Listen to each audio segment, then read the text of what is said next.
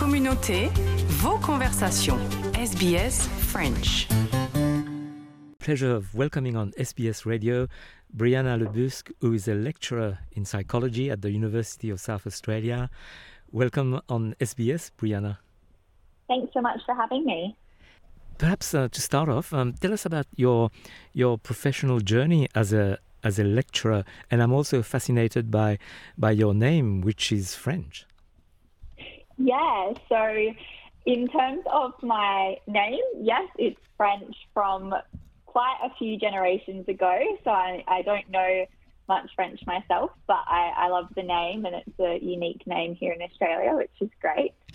And in terms of my professional journey, so I completed my PhD in conservation psychology at the start of 2020, and my research has really focused on sharks and uh, people's fear of sharks. And then my lecturing is around uh, conservation psychology as well.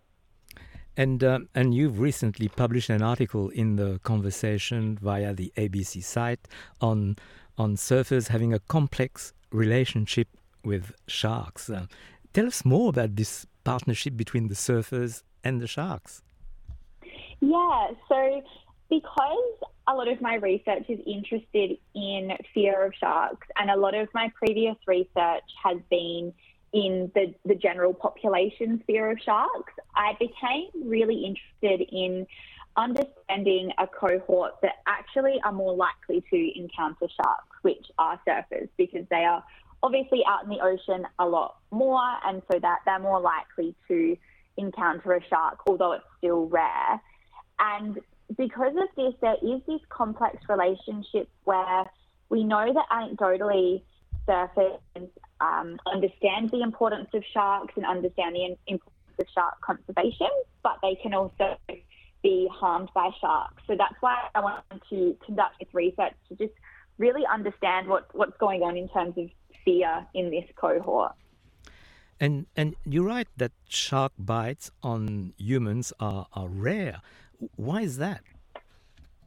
Yeah, so there's a lot of theories actually as to why shark bites are rare, but one of the main ones is that we think that sharks don't want to eat humans. It's not, you know, humans aren't the typical diet for sharks. And so a shark bite typically occurs if a shark mistakes a human for being a seal, for example. And so they're not out there actively hunting people. So that's why they're, they're rare. We're not, we're not, yeah, that typical food source.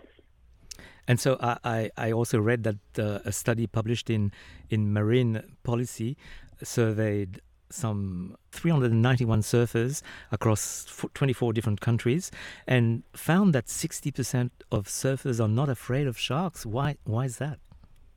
Yeah, so this was really interesting research because a lot of the surfers in this survey have actually seen a shark when they're out surfing, and 17% have actually said that either themselves or someone they know have been bitten by a shark. So it's quite surprising then that a large portion of surfers aren't afraid of sharks. But there's a few key reasons why we think, and firstly, one of them is that because surfers obviously want to go out and surf and, and they enjoy surfing, it's a post rationalization technique where essentially they're going to think about their decisions in a really positive way. So they're going to think about surfing as being safe and that, you know, it's unlikely that they will encounter a shark because they want to be able to keep surfing essentially. It's like a defense mechanism also, almost.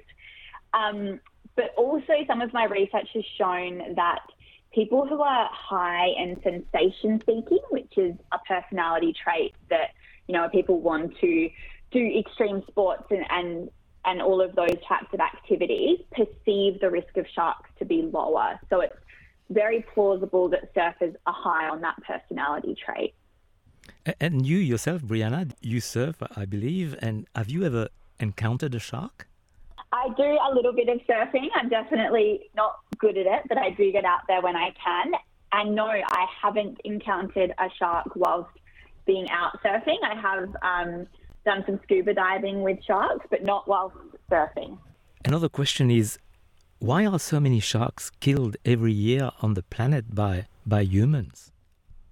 Yeah, so there's a whole range of reasons. There's a whole range of sort of human behaviours that can contribute to um, the the killing of sharks. So a lot of it is around the fishing industry. So both in terms of uh, humans eat fish, um, sorry, humans eat sharks, but sharks can also be a bycatch of a lot of other uh, fishing practices as well. So that's one of the large human behaviours that have an influence.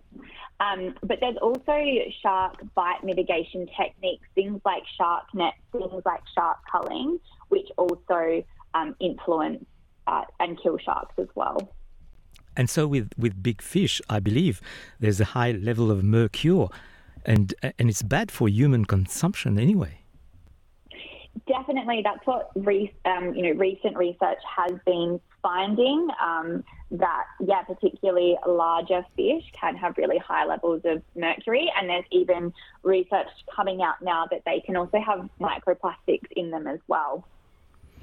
And um, Brianna, what, what are some of the projects you're working on for the future? For the future, I'm really wanting to understand surfers' knowledge of sharks as well. In this survey, we found that we asked surfers um, if they have seen a shark, what species of shark they saw.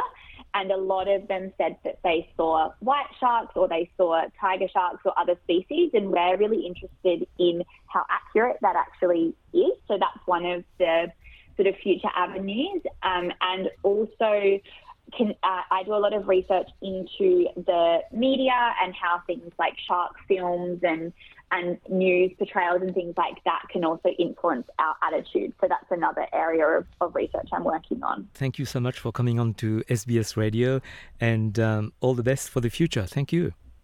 Thank you so much for having me. Votre communauté, vos conversations. SBS French.